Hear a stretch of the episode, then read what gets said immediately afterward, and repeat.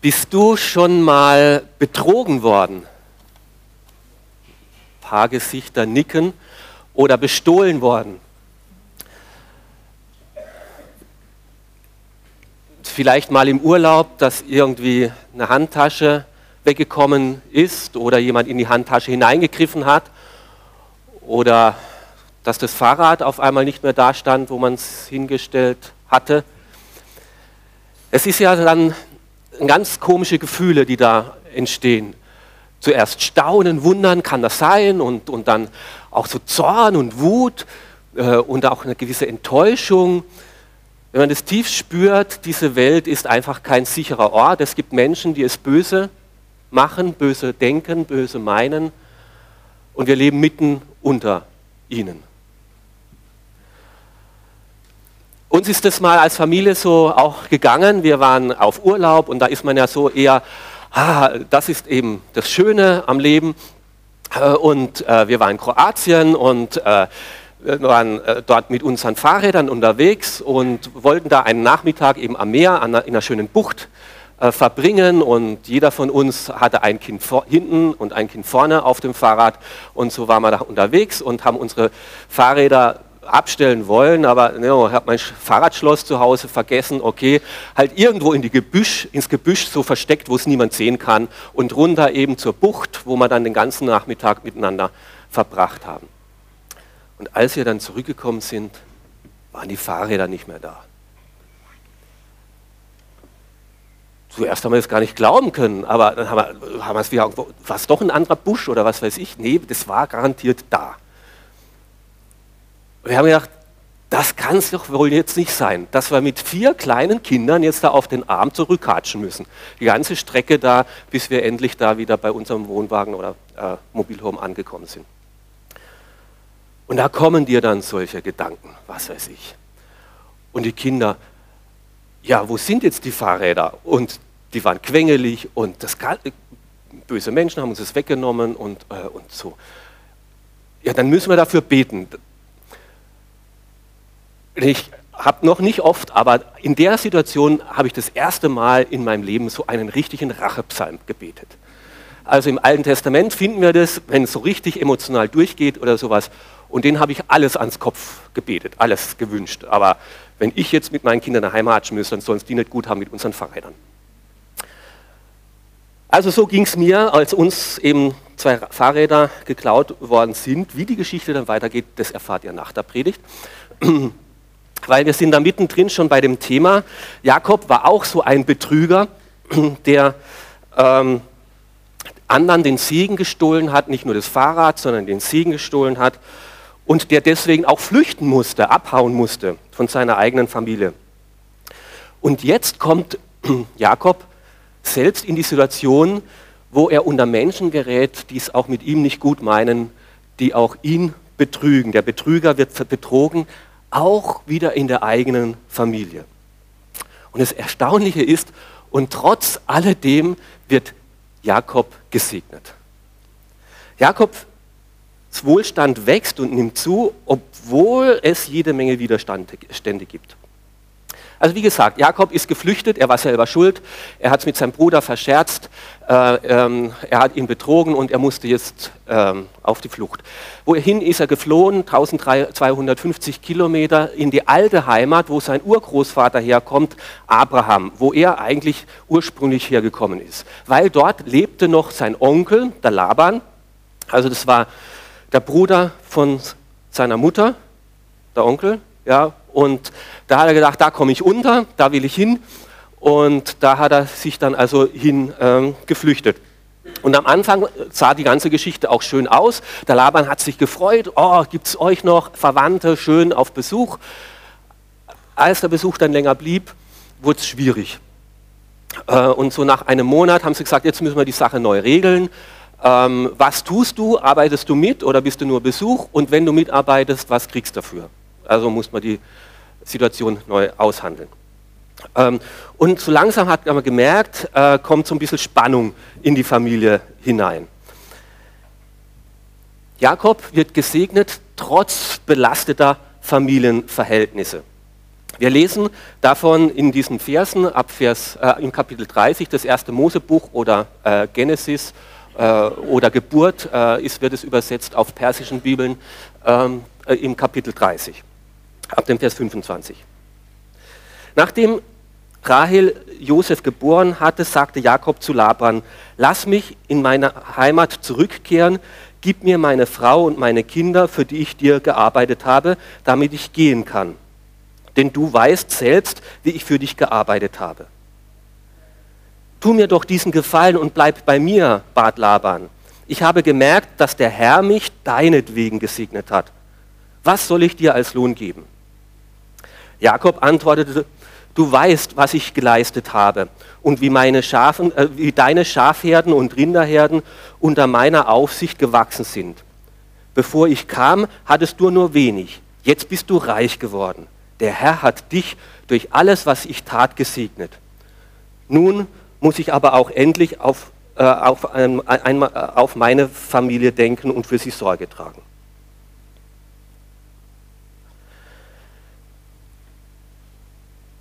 Die Familie von Laban war nicht gerade geprägt von dem, wie wir uns Familie eigentlich wünschen. Sie war nicht geprägt von gegenseitiger Hilfeleistung, von Fürsorge, von Vertrauen, von einer hilft dem anderen und man unterstützt sich gegenseitig. Vielmehr kämpfte in dieser Familie des Labans jeder gegen jeden. Es war eine Rivalität in dieser Familie drin. Jeder wollte den anderen irgendwie über den Tisch ziehen. Laban wollte Jakob über den Tisch ziehen, Laban wollte, äh, Jakob wollte sich dem Jakob gegenüber nicht gefallen lassen. Der Vater Laban hat seine Töchter ausgenutzt, die Töchter haben sich gegenseitig ausgenutzt und jeder war da in dieser Familie gegen jeden und hat gemeint, ich muss mich behaupten, sonst gehe ich unter. Weit weg von harmonischer Familie, heute wird man sagen, hochgradig dysfunktional. Und so kam es, dass der Betrüger Jakob von seinem eigenen Schwiegervater wieder betrogen wurde. Jakob hatte sich Hals über Kopf in Rebekka, ähm, na in Rahel, äh, ist, Rebekka ist die Mutter, Rahel ist die, genau in die er sich verliebt hat. Das war die äh, jüngere Tochter äh, eben vom Laban. Äh, und nach einem Monat war der, stand der in Flammen und sein Herz und so äh, und hat gesagt, also deswegen bin ich hier und jetzt will ich heiraten. Ähm, und ähm, Laban hat gesagt, und Brautpreis, was kriege ich dafür? Jakob hatte nichts. Okay, in seinem jugendlichen Leichtsinn und in seiner Verliebtheit sprich, verspricht er, ich glaube relativ unbedacht, sieben Jahre werde ich für die Rahel arbeiten. Laban hat sofort gesagt, okay, das machen wir. Das war ein guter Deal, da kann nichts schiefgehen. Also sieben Jahre ist es ordentlich, da kann man ordentlich was verdienen, ähm, um den Brautpreis äh, äh, also zu bezahlen dann. Und endlich es waren die sieben Jahre um und endlich war es soweit, endlich konnte Hochzeit gefeiert werden. Und dann bekommt Jakob von seinem Schwiegervater unterm Brautschleier nicht die geliebte Rahel untergejubelt, sondern die ältere Lea. Und als die Hochzeitszeremonie war alles vorbei und als der Jakob den Schleier lüftet, denkt er, mich tritt ein Pferd das ist die falsche Frau.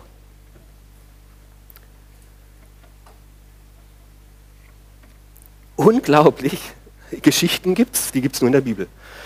Ähm, aber was wir hier merken ist, auch hier geht es wieder um eine falsche Identität.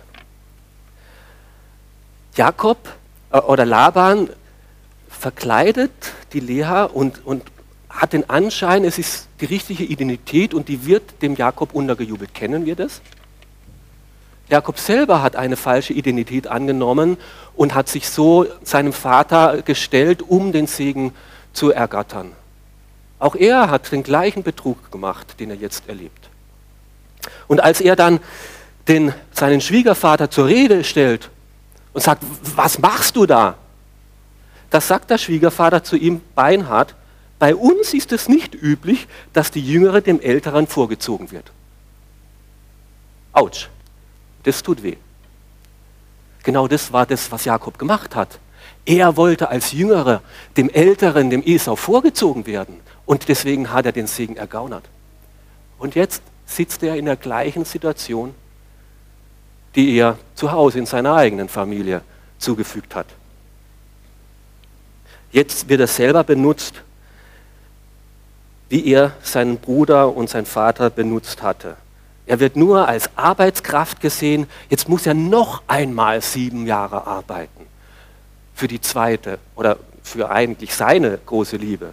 Noch einmal sieben Jahre. Und Jakob wird nicht als Schwiegersohn aufgenommen in der Familie, sondern einfach nur als Arbeitskraft.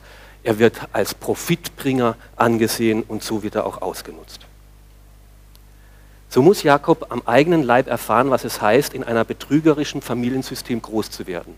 Er hat es selber so zu Hause gemacht und jetzt kommt er in seiner Verwandtschaft wieder in die gleiche Situation. Und so hart das auf der einen Seite ist, es ist hart, aber so gut ist es auch wieder auf der anderen Seite. Weil dadurch will Gott den, äh, den Jakob auch erziehen und einen Spiegel vorhalten und sagen, schau dir an, das ist kaputt.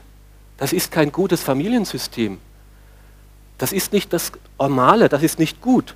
Er will Jakob einen Spiegel vorhalten und es muss nicht immer so weitergehen, dass Betrug und Betrügerei und benutzt werden in deiner Familie sich fortsetzt, wie in der Familie, aus der du kommst. Auch heute gibt es diese kranken Muster in unseren Familien noch und nöcher. Kranke, kaputte Familienmuster, die von Generation zu Generation an die nächste weitergegeben werden weil man nicht drüber nachdenkt, weil es in der eigenen Familie eh schon immer so war und ganz normal ist.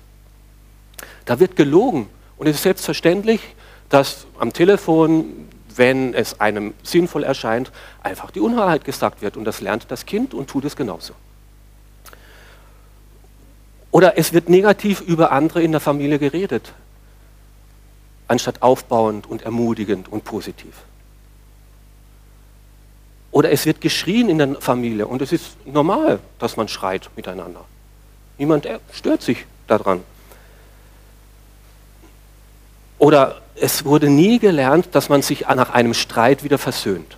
Dass man hingeht und es ausspricht, dass man sich wieder versöhnt. Es geht nur irgendwie weiter und irgendwie wird es halt dann unter den Tisch gekehrt.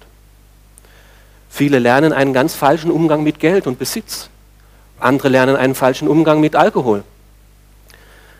Und so können falsche, sündige, zerstörerische äh, Verhaltensmuster sich von Generation zu Generation weitertragen.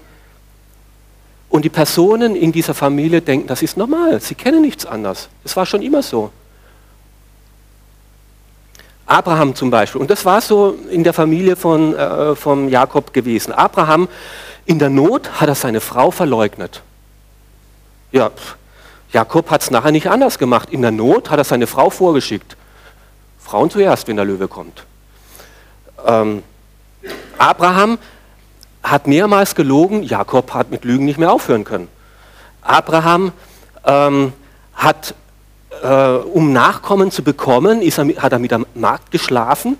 Jakob hat, um Nachkommen schafft zu vermehren, hat er genauso mit seinen Mägden geschlafen. Ähm,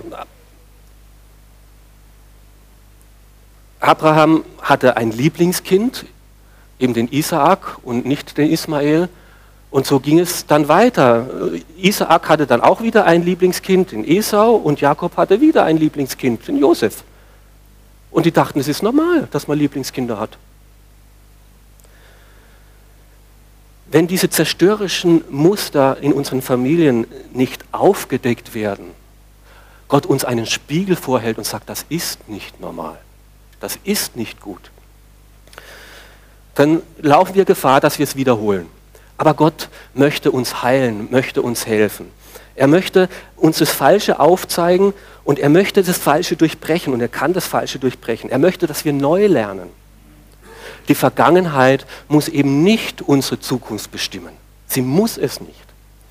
Da, wo wir Gottes Kinder geworden sind, sind wir Teil einer neuen Familie geworden, der Familie Gottes. Und dort gelten andere Gesetze, andere Ordnungen. Und dort ist Liebe und Gnade und Barmherzigkeit und Fürsorge und Geduld und Freundlichkeit. Und in dieser neuen Familie Gottes kann ich und meine Familie wieder heil werden und gesund werden. Und das wünscht sich Gott. Egal wie kaputt vielleicht auch deine Herkunftsfamilie ist, deine Vergangenheit muss deine Zukunft nicht bestimmen. Das ist eine gute Botschaft. Als Kinder Gottes gehören wir zu seiner Familie und er möchte uns heil machen Stück für Stück. Laban war also ein Betrüger, ein noch größerer Betrüger als Jakob selber.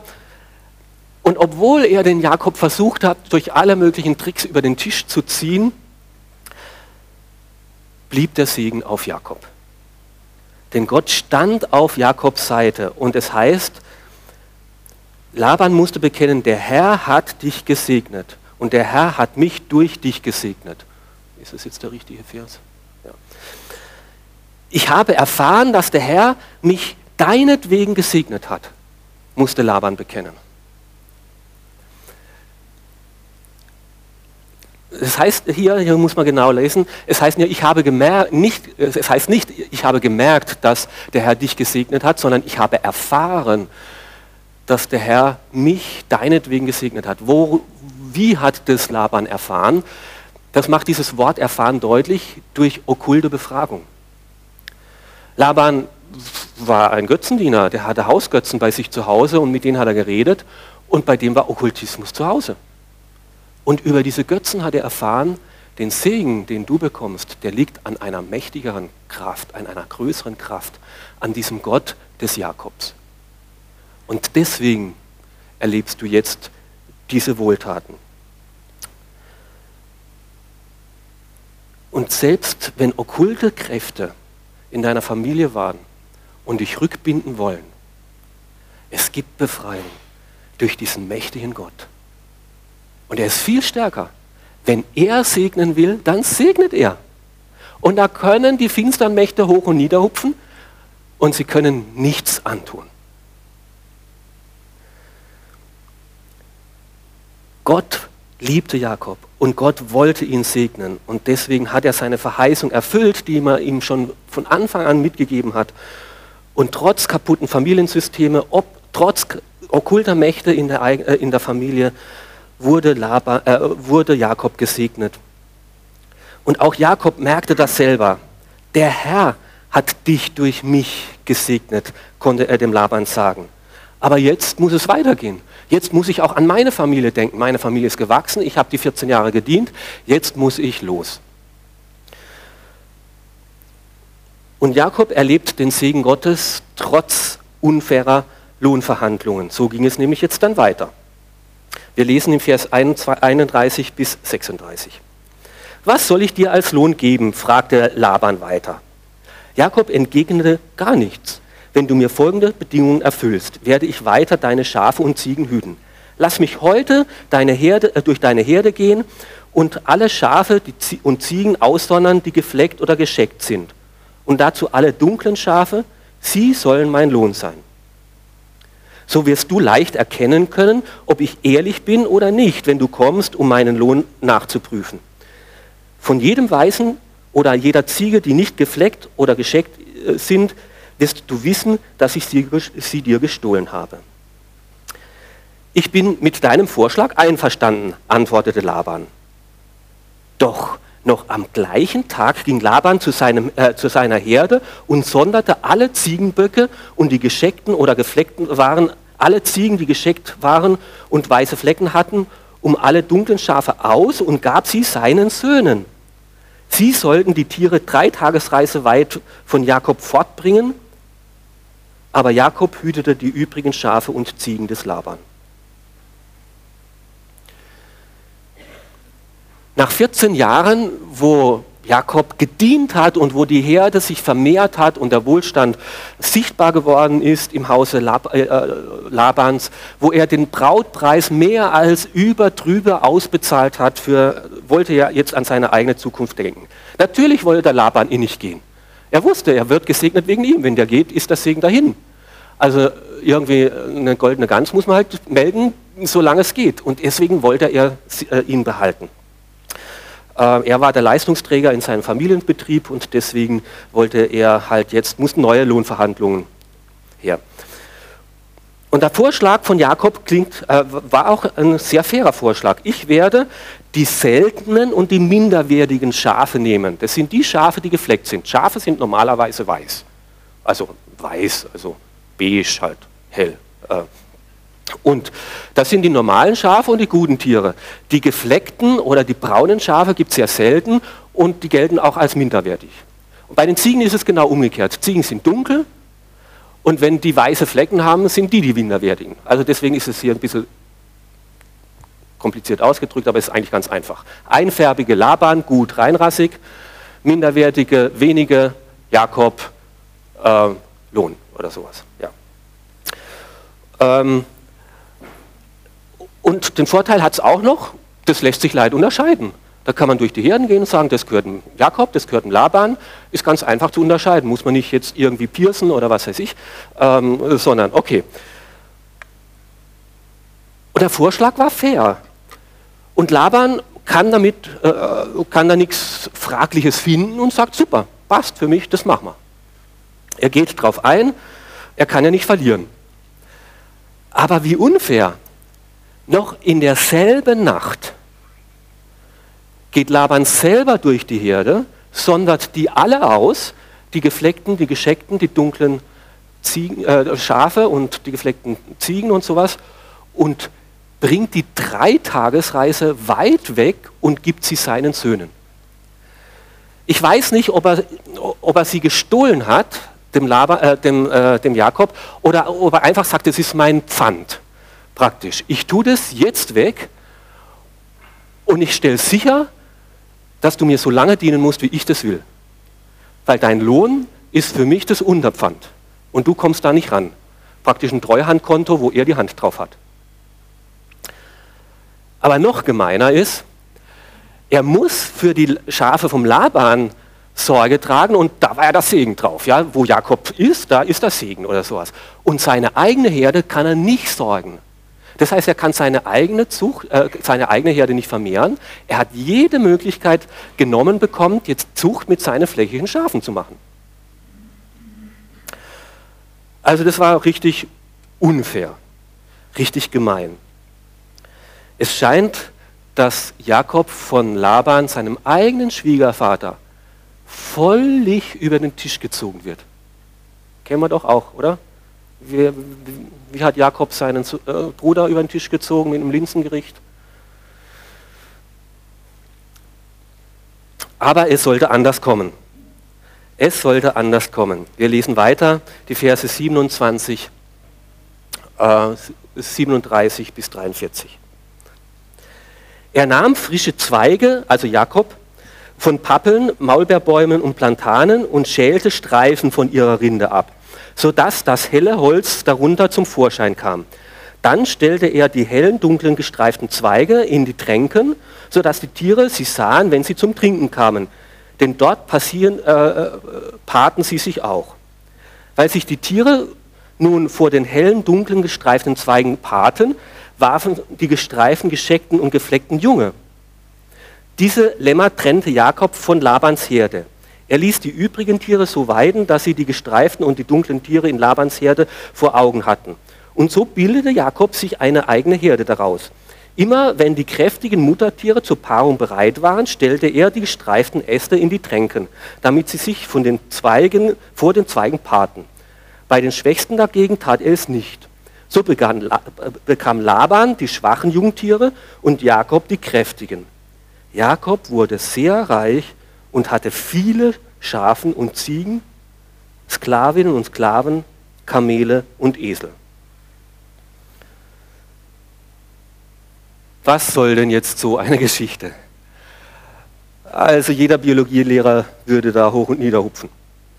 Ähm, Jakob erlebt den Segen trotz magischem Denken. Okay, es ist gut, Jakob lässt sich nicht frustrieren. Laban hat ihn betrogen, hat seinen Lohn erstmal zur Seite geschafft. Und Jakob wendet einen Trick an.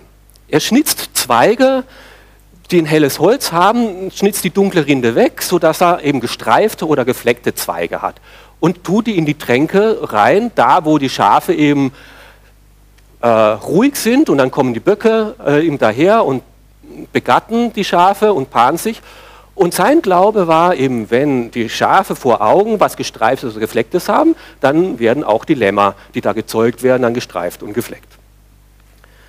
Der Glaube, der dahinter steht, ist das, was die Tiere vor Augen haben in der Situation der Begattung. So werden dann die Lämmer und die Zicklein dann auch werden. Biologisch ist es auf jeden Fall ein völliger Schwachsinn.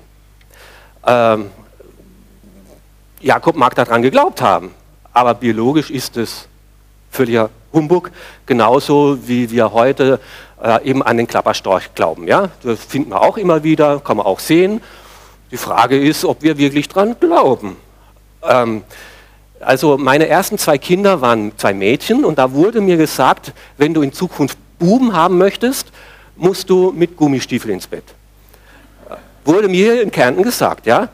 Also ich habe dann zwei Buben bekommen, aber ihr könnt meine Frau fragen. Ich bin nie mit Gummistiefel ins Bett. Ja? Ähm, es muss auch eine andere Lösung geben, ja? als die, die uns jetzt hier so durch magisches Denken äh, vorgestellt wird. So löblich es auf der einen Seite auch ist, dass sich Jakob trotz allem Misstrauen und auch trotz allem Bösen, was ihm begegnet ist, sich hier nicht frustrieren lässt, sondern proaktiv bleibt und weiterhin aktiv, also sich nicht zurückzieht und sagt, so jetzt ist alles vorbei, ich gebe mir die Kugel oder sowas, sondern äh, dass er sagt, nein, ich bleibe dran, ich, ich, ich glaube, dass es wieder aufwärts geht. Trotzdem ist das, an was er glaubte, ein völliger Unsinn. Übrigens, nicht nur Jakob hat daran geglaubt, das hat sich bis ins Mittelalter gehalten. Äh, also dieser Glaube, dass man bei der, was die Tiere sehen, dass sich das, äh, das hat sich über Jahrhunderte bis in Europa so fortgesetzt. Und ich glaube jetzt, dass Gott den Jakob nicht segnet, weil er so ein magisches Denken hat, sondern obwohl er so ein magisches Denken hat. Gott hat anscheinend über den Aberglauben von Jakob hinweggesehen. Er hat gesagt, okay, du glaubst es. Ob du es glaubst oder nicht, mir egal. Ich segne dich einfach. Er segnet die Arbeit von Jakob und macht aus weißen Schafen, dass die gefleckte Lämmer bekommen und aus dunklen Zicken, dass die mit weiß gesprenkelten Zicklein bekommen. Gott segnet den Jakob nicht wegen seines Handelns, sondern trotz seines Handelns, obwohl er noch in vielen Dingen falsch unterwegs ist. Und Gottes Gnade kann so groß sein, dass er einfach großzügig ist mit uns und über vieles erstmal hinwegsieht, obwohl wir noch in manchen Dingen komplett falsch unterwegs sind. Also meines Erachtens ist in der Homöopathie, das wirkt überhaupt nicht, außer das, was der Anwender glaubt, dass es wirkt. Und genau das Gleiche ist es vielleicht auch hier. Die Stecken sind völlig bedeutungslos, aber wenn du dran glaubst, okay. Und Gott sagt, hm, es ist nicht mein Glaube, aber ich segne dich. Ähm, ich habe jetzt äh, diese Woche ähm, auf YouTube ein paar äh, ein Pfingstjugendtreffen angeschaut, und zwar ein Pfingstjugendtreffen der katholischen Kirche, äh, was eben jetzt dieses Pfingsten im äh, Salzburger Dom war. Ähm, und es war gestopft voll, tausende Jugendliche, junge Erwachsene im Dom, ähm, die dort äh, wirklich über den lebendigen Gott, den lebendigen Gott bezeugen und von ihm reden und von ihm gepredigt wird genau in gleicher Weise, wie wir hier predigen. Und es hat mich irritiert, dieses Zeugnis äh, von der einen Frau, die da am Pfingstsonntag, Vormittag das Zeugnis gegeben hat. Die hat ein Herz für Jesus und sie erlebt ihn, wie er ihn befreit und wie, äh, wie, äh, wie die Familie verändert hat und wie, wie sie selber zum Segensträger für andere wird und gleichzeitig betet die zu Maria, Gleichzeitig geht ihn nach Lourdes und Medjugorje und erwartet sich davon Hilfe. Und für mich passt das nicht zusammen. Ich verstehe das nicht. Und ich glaube aber, dass Gott da wirkt an diesen Menschen und ihnen begegnet ist und sie den lebendigen Gott erkannt haben, gleichzeitig aber noch in vielen anderen schrägen Dingen drin sind, sie es noch nicht merken, noch nicht wissen und sich auch davon vielleicht Hilfe erhoffen und Gott einfach nur die Augen zumacht und sagt, großzügig in meiner Gnade gehe ich noch darüber hinweg. Ich werde es dir zum rechten Zeitpunkt noch zeigen.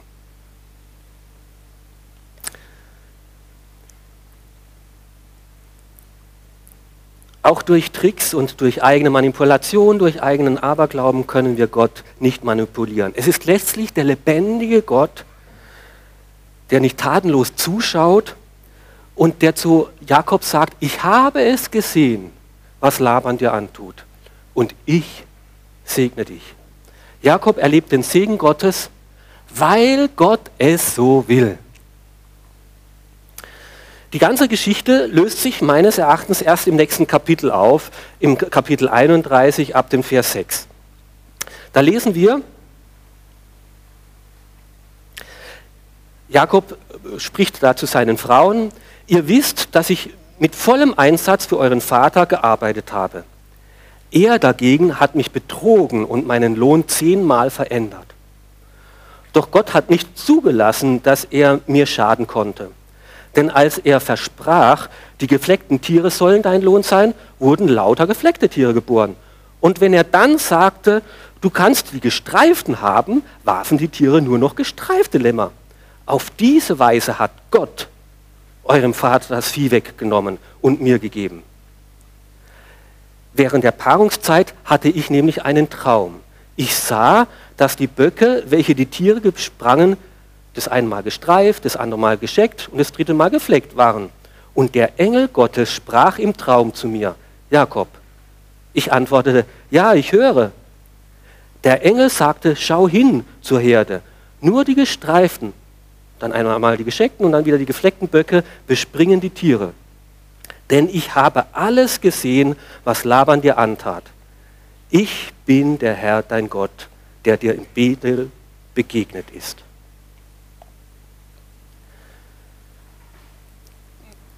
Trotz den zweifelhaften Machenschaften mit diesen Stöckchen und so, dem magischen Denken, wird Jakob gesegnet, aber nicht deswegen, sondern einfach, weil Gott es so wollte. Weil Gott ihn gesegnet hat. Und das erkennt er auch jetzt. Dreimal wird es in diesen Versen gesagt. Der Gott meines Vaters hat mich gesegnet. Gott hat Laban die Herde weggenommen und mir gegeben. So hat Gott eurem Vater bestraft für das, was er mir angetan hat. Jakob selber erkennt es. Das war nicht ich, das war nicht mein Tun, das war nicht meine Tricks, nicht mein Aberglaube, sondern es war Gott selber. Letztlich hat der Engel des Herrn, hat Gott es ihm gezeigt, wann was passiert und es so gefügt, dass es immer zu seinem Gunsten war. Jakob, ja, er war fleißig und er hat sich eingesetzt und er hat nochmal sechs Jahre gedient. Aber es war hauptsächlich das Wohlwollen Gottes, was den Segen gebracht hat. Egal, was Laban auch unternommen hat, okay, jetzt machen wir es so, die kriegst du. Okay, ja, man hat, dann war's, hat Gott einfach so gemacht, dass er trotzdem gesegnet hat. Und hat Laban es wieder verändert, hat Gott das auch wieder verändert, hat gesagt, immer noch ist der Segen auf Jakob und immer noch kriegt er es. Doch Gott hat nicht zugelassen, dass Laban ihm schaden konnte. Gott hat gesehen. An Gottes Segen ist alles gelegen. Ein Spruch, der wahr ist. An Gottes Segen ist alles gelegen. Es waren seltsame, ja falsche Wege, die Jakob gegangen ist.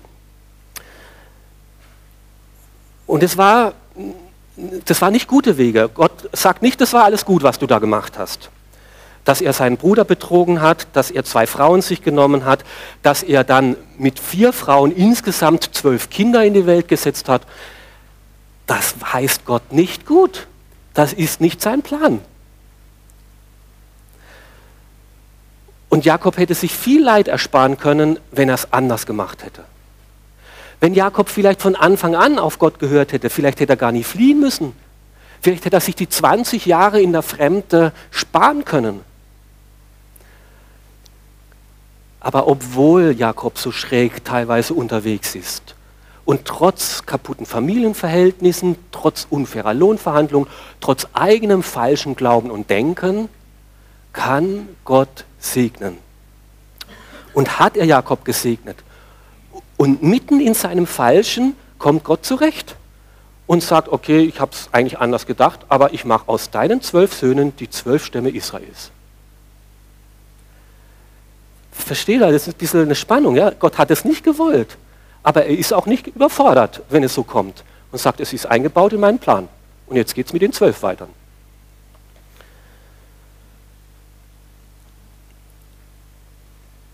Trotz alledem kommt Gott mit Jakob an sein Ziel. Trotz alledem setzt er seine Segenslinie mit diesem Jakob weiter.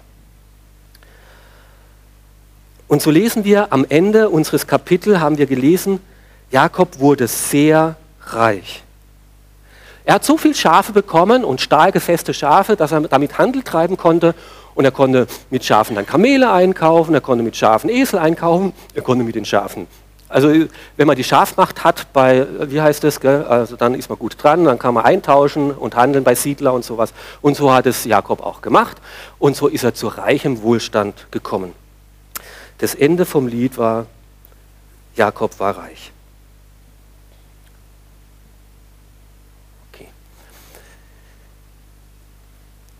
Jakobs Wohlstand wächst trotz Widerständen, trotz belastender Familienverhältnisse, trotz unfairer Lohnbedingungen, trotz eigenem magischen Denken und falschem Aktivismus, trotz alledem wird er von Gott gesegnet. Und ich finde es sehr tröstlich. Es ist echt ein Trost, ein Mut, ein Zuspruch. Egal aus welcher Familie du oder wir kommen. Und wenn es noch so kaputte Familiensysteme war, Gott kann dich segnen. Egal in welchen kaputten Firmenverhältnissen du drin bist und wenn die noch so unfair sind und zerstörerisch und gegen dich die ganzen Verhandlungen gelaufen sind, Gott, wenn er auf deiner Seite ist, kann er dich dennoch segnen. Egal, auch wenn du selber das Problem bist, wenn du selber noch falsche Vorstellungen über Gott und Glauben am Kopf hast, im Kopf hast, Gott ist so gnädig, dass er dich dennoch segnen kann. Ich finde das ermutigend. Gott kann auf krummen Linien, die wir gehen, immer noch gerade schreiben und seine Geschichte mit uns verfolgen. Gott kann selbst aus unserem Mist, den wir bauen, und Jakob hat viel Mist gebaut, er kann immer noch Dünger machen, zum Segen werden, was ich verbockt habe. Der Segen Gottes drückt sich im Neuen Testament nun jetzt nicht immer durch Wohlstand und Anhäufung von Besitz und Mehrung von äh, materiellen Dingen an. Aber es gilt immer noch das Gleiche. Ich, Gott, der Gott deiner Väter, habe auf dich geschaut und ich habe gesehen, wie es dir geht. Und ich will dich segnen. Und so lesen wir auch im Neuen Testament, im Römerbrief, denen, die Gott lieben, die mit Gott unterwegs sind, die auf Gott hören, denen werden alle Dinge zum Besten mitwirken. Ob es die anderen gut meinen oder nicht, ob die Dinge im ersten Moment gut sind oder nicht. Sie müssen uns zum Besten dienen, weil Gott auf uns schaut. Und er gesagt hat, ich habe dich erwählt und ich, werd, ich habe dich gesegnet und du bist ein Kind in meiner Familie und du bist ein Segensträger, du bist ein Lichtträger und ich werde dich segnen, egal was da ist. Amen.